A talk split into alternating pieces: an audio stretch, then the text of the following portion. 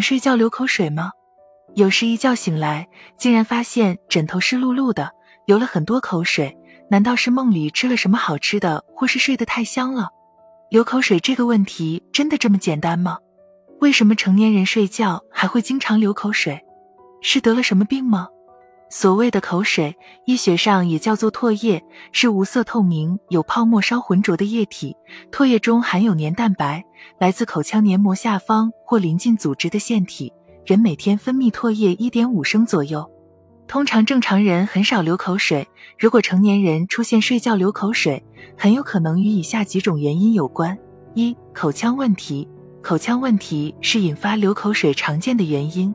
出戴假牙齿的不习惯，异物感明显，刺激唾液分泌增多；龋齿、牙周疾病等口腔疾病，或是口腔黏膜病，例如复发性口疮患者、疱疹性口炎等，均可导致唾液分泌增多，造成成人流口水。二、鼻腔问题，鼻子是人体的呼吸与嗅觉器官，非常重要。如果鼻子出现了问题，例如常见的鼻炎导致的鼻塞。会使我们在睡觉的时候容易出现呼吸困难的情况，这时身体就会自动的选择通过口腔来呼吸，这样人体就会张嘴呼吸。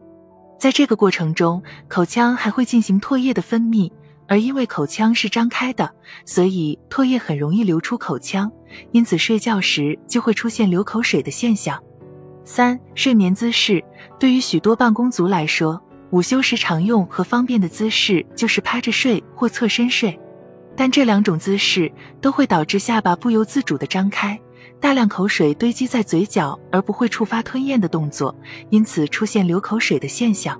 四、脾胃失调，从中医的角度来讲，也有可能是脾胃功能失调造成的。